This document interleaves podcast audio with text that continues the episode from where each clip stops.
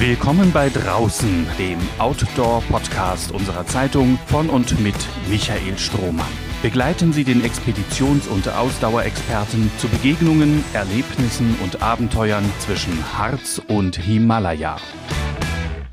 Heute und in der nächsten Episode lade ich Sie ein zu einer Begegnung mit dem Schriftsteller Björn Kern. In seinem erfolgreichen Buch Das Beste, was wir tun können, ist nichts, erteilt der 39-Jährige der dem bisweilen wohl auch anstrengend hippen Berlin den Rücken kehrte, um in einem Dorf im Oderbruch zu sich zu finden, dem Konsumieren um seiner selbst willen und dem freudlosen Karrierestreben eine nicht bloß humorvolle, sondern auch kluge Absage. Gesellschaftskritik, der man zuhören kann, auch wenn Kern nicht auf alles eine Antwort gibt. Mal ehrlich, Wer könnte das schon?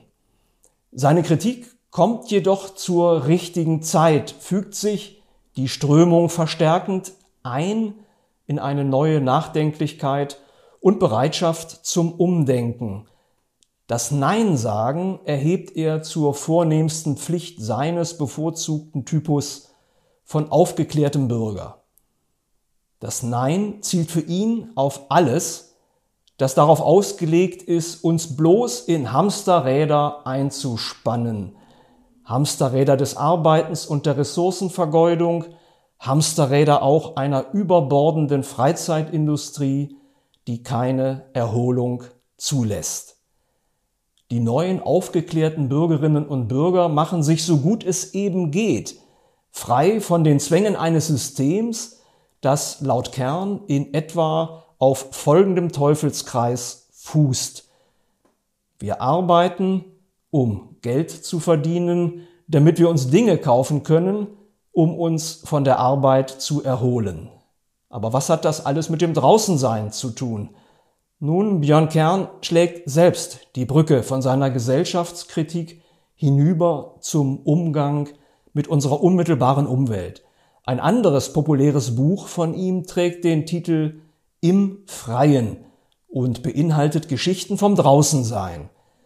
Dabei geht es um das Wandern auf Bahngleisen oder eine Nacht im Wald, alles gleich um die Ecke verfügbar, jenseits des Dorfausgangsschildes und nicht erst nach vierstündigem Flug.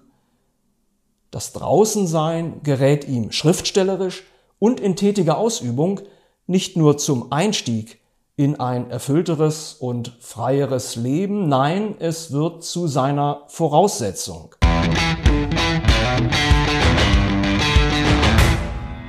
So, hallo, Herr Kern. Äh, schöne Grüße ins Oderbruch. Ja, hallo. Ihre, Ihre neue Wahlheimat.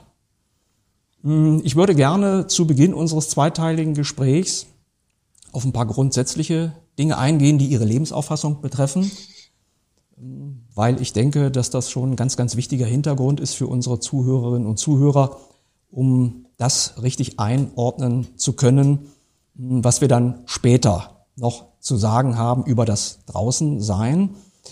Ihre Lebensauffassung, die hat ganz viel mit dem Nein sagen zu tun, zu mutmaßlich falschen Dingen, zu denen Sie zum Beispiel unseren exorbitanten Warenkonsum und berufliches Karrierestreben zählen. Die Herausforderung wäre jetzt die, uns Ihren Blick auf Individuum und Gesellschaft in aller Kürze und dennoch ausreichend darzulegen. Das ist ja mit die schwierigste Eröffnungsfrage eines Interviews, die mir, glaube ich, je gestellt worden ist. Äh, also ich bin ja kein Philosoph, äh, das vorweg. Ich bin äh, Autor, ich habe zwei Bücherchen geschrieben, die um solche Themen kreisen. Tatsächlich, wie können wir uns aus diesem, ja, Sie haben es angesprochen, Konsumzwängen herausnehmen? Wie können wir vielleicht weniger mitspielen in dem, was uns doch eigentlich schadet? Und ich gebe da gern so ein Beispiel. Also wir alle sind ja in diesen Mühlen drin, in diesen Verwertungsketten. Also wir müssen Geld verdienen, um unser Auto bezahlen zu können, um zur Arbeit fahren zu können, um dort wieder Geld zu verdienen, um wieder das Auto zu bezahlen. Oder wir haben Kinder und geben die in die Kita, damit wir Zeit haben, damit wir arbeiten können, damit wir Geld verdienen können, damit wir die Betreuungseinrichtung bezahlen und so weiter. Äh, diese Schlaufen, ich nenne sie jetzt mal böse, die kapitalistischen Schlaufen, die alle an unsere Zeit wollen, an unser Geld wollen und leider auch an unsere Gesundheit wollen, wenn wir ehrlich sind, die versuche ich jetzt nicht mit so einer grünen Verzichtsethik oder so. Das ist überhaupt nicht meins, sondern eher mit so einem lustvollen Nein sagen äh, äh, zu, aus, äh, durchzustreichen. Also das ist mir ganz wichtig. Das ist jetzt kein nörglerisches Projekt. Da ist keiner, der äh, zu allem immer nur Nein sagt und miese Petrik durch die Welt geht. Und wir alle haben ja noch diese Urbilder von Wollsocken und von Rasterlocken. Und das, das ist alles überhaupt nicht meins, sondern ein, ein Spaß und lustbetontes anders leben, was auch sehr oft ein anders Scheitern ist, weil wenn die Gesellschaft so dermaßen wenig Grundkenntnisse im Nein sagen hat, dann hat man es alleine als Neinsager auch sehr schwer. Also gut, das war jetzt eine, eine sehr grobe Eröffnung, aber haken Sie gerne nach, was noch nicht verständlich war. Ja, nein, das war schon sehr verständlich. Ähm, ich glaube, das Ganze könnte man ja zunächst mal einordnen äh, unter der alten äh, philosophischen Frage. Was ist das richtige oder falsche Leben? Das beschäftigt ja. die Philosophie seit Tausenden von Jahren. Äh, gegenwärtig wird der Begriff des beschädigten Lebens relativ prominent verwendet und unter Umständen könnte damit ja zum Beispiel gemeinsam, Sie haben das eben auch schon angedeutet, dass wir zwar von den ökonomischen Rahmendaten her selbst in Corona-Zeiten gut dastehen, und es dennoch so viele materiell keineswegs notleidende Menschen gibt, die massiv unzufrieden sind und dem Leben offenbar keinen tieferen Sinn abgewinnen können, was zu allerlei Fluchtbewegungen führt. Hauptsache weg. Aber wohin? Ins Oderbruch, in den Wald, ja, also das ist interessant. Da, da, fällt mir diese Glückskurve ein. Vielleicht haben Sie von der mal gehört. Es gibt ja sehr viele Forschungen, unter anderem auch diese, mir fast schon meine Lieblingsforschungsrichtung, die Glücksforschung. Man sollte ja nicht meinen, dass die ernsthaft irgendwas beizutragen hat, aber die, die nehmen sich sehr ernst, die Glücksforscher. Und was sie herausgefunden haben, in Bezug jetzt auf unser Gespräch, finde ich hochinteressant, dass nämlich sich das irgendwann entkoppelt, wie viel Wohlstand man hat und wie glücklich man ist. An der Stelle darf man auf keinen Fall zynisch werden. Man braucht einen gewissen Grund Grundwohlstand. Man muss satt werden können, man muss es warm haben können im Winter, man braucht ein Dach über dem Kopf und wir wissen, dass in weiten Teilen der Welt all diese Grundbedingungen gar nicht gegeben sind. Also das muss ich ganz klar vorwegnehmen. Davon sprechen wir nicht. Wir sprechen von Wohlstandsgesellschaften, von Überflussgesellschaften wie der unsrigen. Und bei uns ist es so, diese Grundbedingungen sind ja in Deutschland erfüllt. Und äh, dann gibt es ein gewisses Einkommen, das wurde von den Glücksforschern sogar ausgerechnet, die Zahl ist mir jetzt aber relativ egal, wo die Kurve sich trennt. Also das Glück flacht ab das Einkommen steigt aber weiter. Und das war überraschend gering. Ich, ich meine, es waren irgendwie 1000 Dollar oder irgend sowas. Also eine durchaus zu erzielende Größe, die braucht man. Ja, man muss, wenn man im Kapitalismus überhaupt mitspielen möchte und für Geld seine Bedürfnisse befriedigen möchte. Man, man muss schon äh, also diese, diese Grundkonstanten haben, aber danach bringt mehr in der Mühle drin stecken, mehr im System sein, mehr arbeiten, mehr, am Ende ist es dann ja nicht mehr Arbeit, am Ende wird ja die, das meiste Geld durch Nichtarbeit verdient, also mehr Aktienpakete besitzen oder mehr Erben oder was die Leute alle so machen, äh, bringt dann vielleicht mehr Wohlstand, aber nicht mehr Glück. Und damit zu Ihrer Frage, wohin dann? Ja, rausnehmen alleine, wie gesagt, ist schwierig, weil dann wird man so zum Clown. Also alle machen mit und man selber geht raus. Ja, das, das kann sich vielleicht dann der Künstler erlauben oder der Selbstdarsteller oder man kann natürlich auch wieder äh, die, die Muße groß darstellen und mit der angeleinten Schildkröte durch Berlin Mitte spazieren, wie es äh, früher die Menschen taten, wenn sie äh, dem System ein Schnippchen schlagen wollen. Und das, das ist aber auch, das wird dann so possierlich, betulich und hat was Clowneskes. Meine Idee ist eher ein, ein, sehr, ein sehr integratives Konzept. Also allen, die wollen, man, die wollen ja gar nicht, aber allen, die wollen, äh, die Möglichkeit zu geben, rauszugehen, ohne gleich äh, die, die Rückkehrversicherung abzuschneiden. Also wir alle haben ja unsere Freunde und Familien und Kinder und Eltern und sind sozial gebunden und haben unseren Job. Und da bin ich jetzt kein Revolutionär. Ich sage nicht, geht morgen nicht mehr ins Büro oder trennt euch von eurer Familie, weil die verknechtet euch eh zu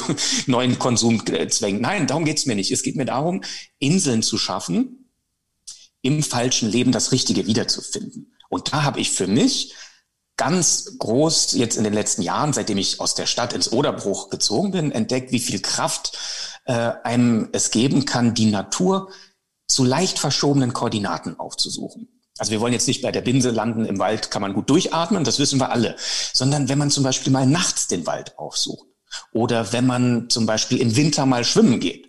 Oder wenn man mal sich an einem total glutheißen Sommernachmittag dorthin begebt, wo eigentlich gar keine Wege sind, mitten in die Felder, unter Schutz der Saat natürlich, da sind wir anständig, äh, sich in ein, ein Rudel Rehe, Entschuldigung, versucht heranzupirschen und äh, was man da für unglaublich spannende Kippmomente, die einem von der Drinnenwelt in die Draußenwelt bringen, erlebt. Das ist Thema von meinem Buch im Freien gewesen. Und das hat mir sehr geholfen, ähm, wieder zu mir zu kommen, auch wieder mich neu zu verorten und dann auch wieder neue Kraft, als ich zurückkam, für die Innenwelt dann wieder zu haben. Äh, was glauben Sie, wie weit würden Sie jetzt Ihre konzeptionellen Überlegungen noch treiben wollen? Also würden Sie dann irgendwann vielleicht am Ende eines bestimmten Weges, der möglicherweise dann noch vor Ihnen liegt, also weitere Erfahrungen, die auch vielleicht noch vor Ihnen liegen, sich vorstellen können, dann tatsächlich so mal so einen Entwurf zu machen, den man geradezu auch der Politik äh, an die Hand geben könnte oder einer breiteren gesellschaftlichen Diskussion aussetzt, äh, um zu sagen, so, das könnte jetzt aus meiner Sicht ein Weg sein, der uns allen ein besseres Leben beschert. Also das finde ich ganz spannend und auch schön die Frage, weil ja oft dieses Konzept, was wir jetzt umrissen haben, also ein bisschen rausnehmen, weniger Arbeit, weniger Konsum, mehr nichts tun. Das andere Buch heißt, das Beste, was wir tun können, ist nichts, das ich geschrieben habe.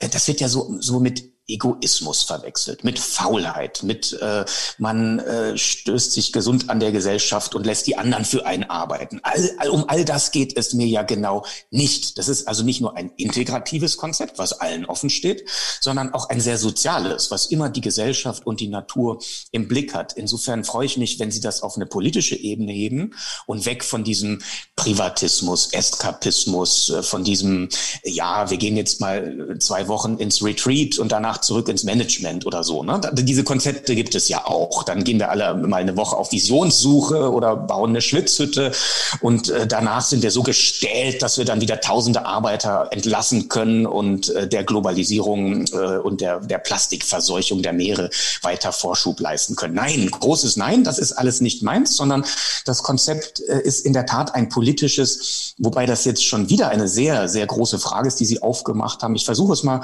äh, anzugehen, wo mein persönliches Konzept politisch wird, ist mein Weg alleine zu Ende zu gehen, das führt gar nicht weit. Das habe ich vorhin schon angesprochen. Wir brauchen den anderen, wir brauchen den Verbund. Ich möchte es mal praktisch machen an meinem Dorf, wo ich hier wohne. In diesem Dorf gab es noch vor 20 Jahren jede Menge Infrastruktur. Da gab es allein zwei Gaststätten, da gab es, äh, ich glaube, zwei Fleischer sogar, obwohl wir hier kaum 200 Leute, Leute sind. Also es wurde wohl viel Fleisch gegessen. Und natürlich einen Bäcker und einen kleinen Laden für den täglichen Bedarf. Äh, die weitere Entwicklung kennen wir alle hat alles dicht gemacht, hat sich alles nicht mehr getragen. Stattdessen gab es also die grüne Wiese im Stadtkern der nächsten, äh, des nächsten Regionalzentrums, wo ein großer Teerparkplatz gewalzt wurde. Darauf kamen dann Kick und Aldi und Lidl und Tom. Und nun fahren also alle nicht, weil sie böse Menschen sind, das ist mir ganz wichtig, sondern weil das System es ihnen aufzwingt. Mit ihrem Auto zum Brötchen bei äh, Lidl, zum Aufback, äh, zur Aufbackecke. Wir alle wissen, das sind ja keine Brötchen, das sind irgendwelche tiefgefrorenen Teiglinge, die am anderen Ende der Republik oder der Welt hergestellt, hergeflogen werden. Ein riesiger energetischer Aufwand, völliger Blödsinn. Macht ja aber auch nicht mal Spaß. Ne? Also uns wird ja mal verkauft, das jetzige Leben, das wäre so freudevoll und das Konsumieren würde so Spaß machen und alles andere wäre Verzicht und Dröge. Also jetzt frage ich mich, warum ist es denn zu Fuß zum Bäcker zu laufen, dort einen Plausch mit den Nachbarn zu halten, ein frisches, echtes Brötchen zu kriegen? Was soll denn daran Verzicht sein im Vergleich zu sich alleine ins Auto setzen, schlecht gelaunt zu Lidl zu donnern und dort dann einen Aufbackteigling zu bekommen? Also da denke ich, äh, Lust und Nicht-Lust sind genau andersrum verteilt. Und meine, mein Wunsch oder mein Konzept oder mein Traum, ich will es gar nicht so politisch machen, ich bin ja kein Politiker, mein Traum, mache ich mal persönlich, mein Traum wäre, dass ähm, wir jetzt den Tiefpunkt erreicht haben, was Globalisierung angeht, Industrialisierung angeht und äh, jetzt vielleicht die Kurve wieder nach oben geht, und zwar nicht die Wachstumskurve, die soll gar nicht immer nach oben gehen, sondern die Kurve, was wir regional wieder auf die Beine stellen können. Ein Freund von mir wohnt in einem benachbarten Dorf, der hat es zum Beispiel auch im Verbund, sowas schafft man nicht alleine, geschafft, in diesem Dorf, nicht meinem Dorf, einem Nachbardorf, äh, wieder einen Regionalmarkt zu eröffnen.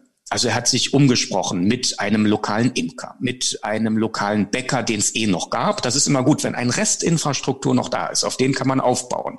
Ganz im Nichts anzufangen ist schwierig. Und äh, am Ende stand also neben dem lokalen Bäcker ein Stand mit frischem Gemüse, ein Imker, ein, äh, eine Ölpresser, der hat irgendwie so aus Samen irgendwelche Öle gepresst. Und es gab nun wöchentlich wieder ein Kleinstmarkt von vier, fünf Ständen, äh, wo man eben nicht zu Lidl donnern musste. So, was hat das Ganze jetzt mit meinem Konzept zu tun?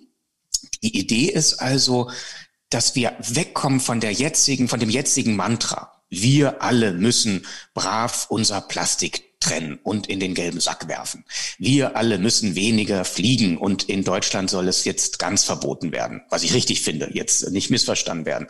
Aber es ist so oktroyiert. Es hat sowas von verhaltet euch richtig.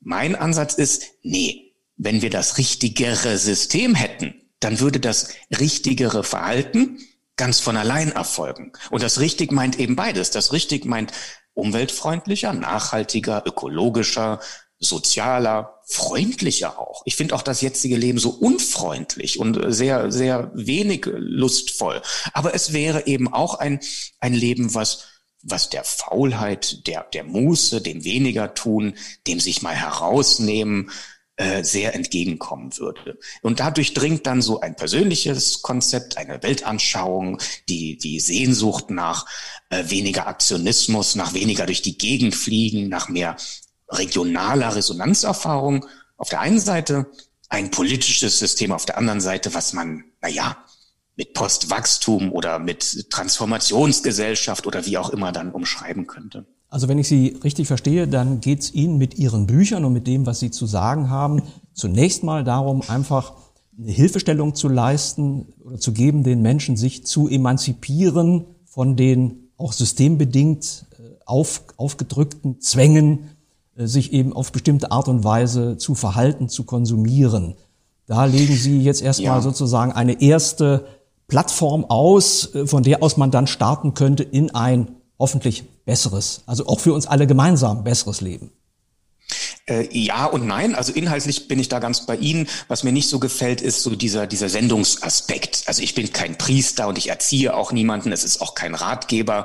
Es ist eigentlich ein sehr, sehr, oder es sind äh, zwei sehr persönliche Bücher, die sehr anekdotisch sind, auch sehr unterhaltsam, sehr ironisch geschrieben, wo einfach nachgezeichnet wird, was passiert. So kann man das auch zusammenfassen. Viel banaler, wenn ein Städter äh, aufs Land zieht und ähm, dann habe ich irgendwann gemerkt, ja, das ist aber äh, ubiquitär. Das betrifft nicht nur mich. Es ist zwar meine Geschichte, es sind meine Erfahrungen, aber das passiert tausenden anderen auch. Und zwar jetzt nicht nur Städtern, die aufs Land ziehen, das ist ja nur eine sehr kleine Gruppe, sondern es gibt, äh, naja, wir haben die Fridays for Future Bewegung, wir haben äh, andere soziale Bewegungen, die wir alle spüren doch bei jedem gelben Sack, den wir wieder vor die Tür stellen, da stimmt irgendwas nicht. Wir sind so rausgenommen aus diesem großen Zyklus des, des Werdens und Vergehens. Und wir, wir haben ja überhaupt keine Kompetenzen mehr, äh, die die Natur uns eigentlich ja mit in die Wiege gelegt hätte. Wir, wir sind ja wirklich auf so einem Einbahngleis und da donnern wir jetzt noch alles Erdöl, was wir finden und wollen noch fracken, um das letzte Gas rauszukriegen und ballern noch mal so richtig alles schön in die Atmosphäre, statt uns mal zurückzulehnen, zu überlegen, äh, wo, wohin denn mit der ganzen Energie? Brauchen wir das überhaupt alles? Und insofern, ja, ähm, eine, eine Plattform finde ich ganz schön. Also wenn sich Leute da wiederfinden ähm, und äh, ich habe ganz oft dann so, so Meldungen wie, ach schön, also so geht's mir auch oder äh, ach schön, dass es mal jemand sagt oder da freue ich mich. Aber ich will auf keinen Fall jetzt äh, Leute erziehen. Also das liegt mir völlig fremd.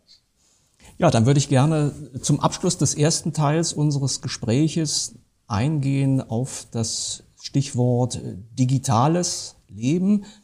Anna Zirner, die Bergsportlerin und Buchautorin, hat in einer früheren Folge dieses Podcasts berichtet von ihren Erfahrungen mit digitalen Geräuschen, von denen sie sich also von morgens bis abends und 365 Tage im Jahr umgeben fühlt ja. und die man eben irgendwie gar nicht mehr los wird. Also ihr Mittel dagegen ist einfach wochenlang sich auf Wanderungen zu begeben. Äh, und sie sagt auch, das dauert auch eine relativ lange Zeit, bis man diese digitalen Geräusche abgestreift hat. Wie ist das jetzt für Sie? Wie gehen Sie damit um? Sie sind von Berlin gezogen ins ruhige, idyllische vielleicht auch Oderbruch. Äh, das ist ja eine Möglichkeit, Distanz zu bekommen, aber zu diesen digitalen Geräuschen kriegt man die dann auch hin, diese Distanz? Oder greift das eben, erwischt das Sie auch noch in Ihrem kleinen Dorf? Und wie gehen Sie damit um? Ja, das ist, das ist eine sehr schöne Frage. Also das ist tatsächlich abhängig von der Windrichtung, weil wir sind nicht zufällig hier rausgezogen, sondern wir sind hier hingezogen, weil es hier einen Bahnhof gibt und wir auf keinen Fall zu solchen Autopendlern werden wollten, die dann die Städte verstopfen. Also wir fahren äh, nicht mit der Stadt, äh, mit der, äh, mit dem Auto, sondern mit der Bahn äh, in die Stadt, wenn wir überhaupt mal in die Stadt müssen. Und äh, je nach Windrichtung hört man diese Ansagen, also diese genormte bundesweite Computerstimme halt dann tatsächlich bei Ostwind äh, jetzt nicht direkt bei uns in den Hof, aber noch bis in, in die Dorfstraße hinein. Und ja, das ist, glaube ich, also Geräusche sind ja was Hochsubjektives. Die, die einen finden es richtig geil, wenn so ein Motorrad aufdröhnt und die anderen schlagen die Hände über dem Kopf zusammen. Ähnlich ist es wahrscheinlich mit so einer Lautsprecheransage auf dem Bahnhof. Ich finde das eigentlich, es hat weckt eher so mein Fernweh, so mein, ah, ach, da kann man ja noch sich in den Zug setzen und äh, da, da ist ja doch noch ein bisschen Infrastruktur. Aber ich weiß natürlich genau, worauf Sie hinaus wollen. Diesem anderen Dauergefiepe, Gebimmel und äh, Ge, Gerassel entkommt man hier schon sehr gut. Eine Idylle haben wir hier nicht. Ich glaube, die gibt es in Deutschland so gut wie nicht mehr. Es ist eine, eigentlich auch eine Industrielandschaft, nur eben Agrarindustrie. Hier wird gespritzt, was das Zeug hält und äh, Wildwuchs ist äh, sehr selten. Landlust ist da, glaube ich, wirklich auch nur eine Chimäre heute. Was es aber gibt, ist die Weite und die Freiheit. Also ich kann hier wirklich stundenlang wirklich stundenlang spazieren, ohne irgendjemanden zu treffen. In den Oderauen, auf dem Oderdamm, das ist faszinierend, sich dann nur noch auf äh, Vogel- und Tiergeräusche einzulassen, Rehe zu beobachten, einen roten Milan kreisen zu sehen oder irgendwelche gar nicht näher zu identifizierenden kleinen Lebewesen im Unterholz, die rascheln und beißen und an den Hölzern knabbern. Also auf einmal sind es ganz andere Geräusche. Ich denke manchmal, dass wir ein ganz klein wenig selbst dran schuld sind an diesem digitalen Dauergefiepe weil ja, einerseits klar brauchen wir alle unser Smartphone, weil sonst können wir ja angeblich nicht mehr teilhaben. Aber das ist wieder so eine, so eine Henne-Ei-Diskussion. Ne? Irgendwie fanden wir sie ja auch alle recht cool, diese Smartphones. Und äh, ein Gesetz gibt es nicht zum Verwenden eines Smartphones. Und, und wenn man schon eins hat, dann kann man ja wenigstens den Ton ausstellen oder äh, das, äh, die, die Vibrierfunktion ausstellen. Oder man kann sich sehr, sehr klare Gesetze geben, wann der Rechner an ist und welche Nachrichten da aufpoppen dürfen. Man kann, man muss aber nicht bei Facebook und Instagram und so weiter mitmachen. Insofern glaube ich, wir haben das zum Teil in der Hand und zum Teil sicher nicht. Da hat die Kollegin recht, die Sie ansprechen. Und da hilft es dann wirklich rauszugehen ins Freie und wieder durchzuatmen und im Kopf wieder klar zu werden und wieder Töne zu hören, die es schon vor tausenden von Jahren gab, als noch niemand auf die Idee gekommen wäre, mit was für Themen wir uns heute beschäftigen würden. Ja, vielen Dank, Herr Kern. Gerne. Damit würde ich gerne den ersten Teil unseres Gespräches abschließen. Freue mich schon auf den zweiten Teil. Der wird sich dann sehr viel stärker damit beschäftigen, wie Sie das Draußensein erleben, was Sie draußen so alles unternehmen, wie Sie das machen. Und das hören wir dann in der nächsten Episode mit Ihnen. Zunächst mal ja. vielen Dank. Gerne.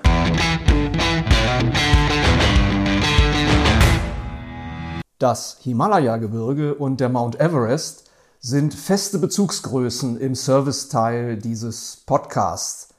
Warum? weil dort vieles kulminiert an Sehnsüchten, Wagemut, Auswüchsen und Hybris.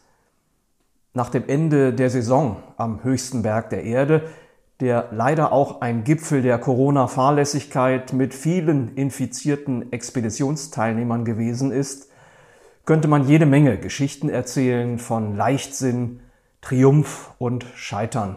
Ich belasse es beim Hinweis auf eine besondere Leistung.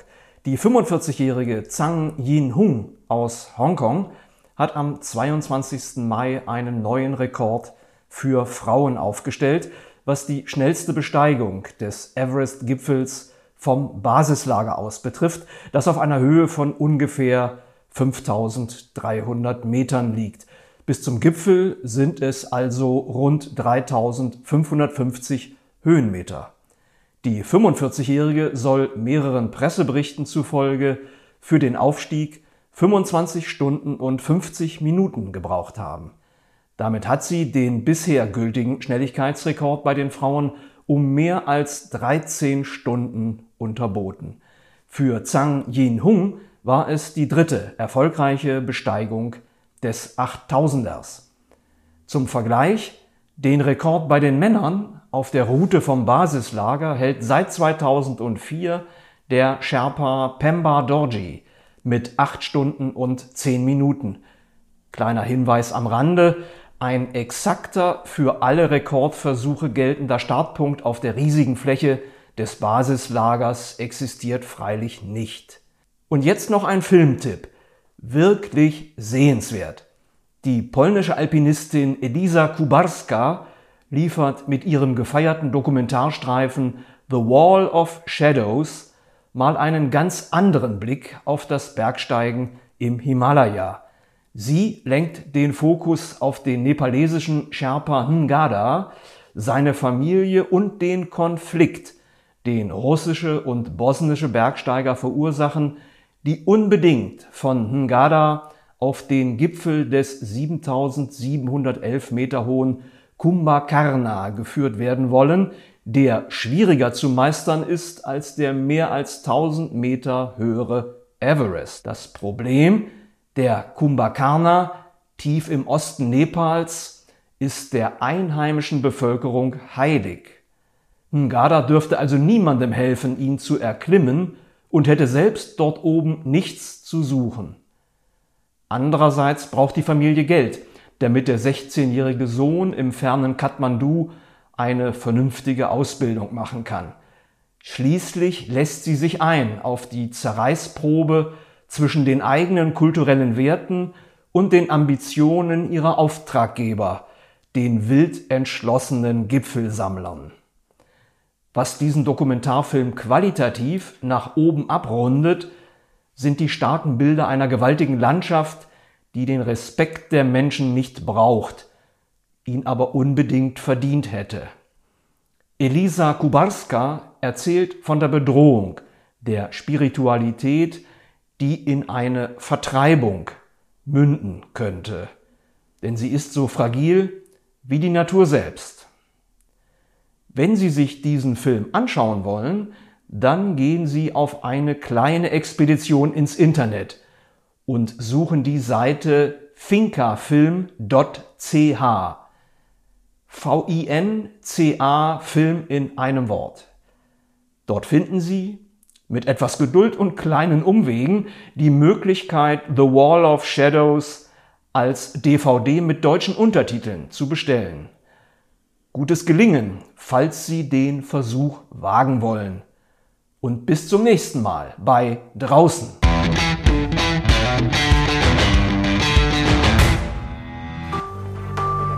Mehr Podcasts unserer Redaktion finden Sie unter braunschweiger-zeitung.de slash podcast.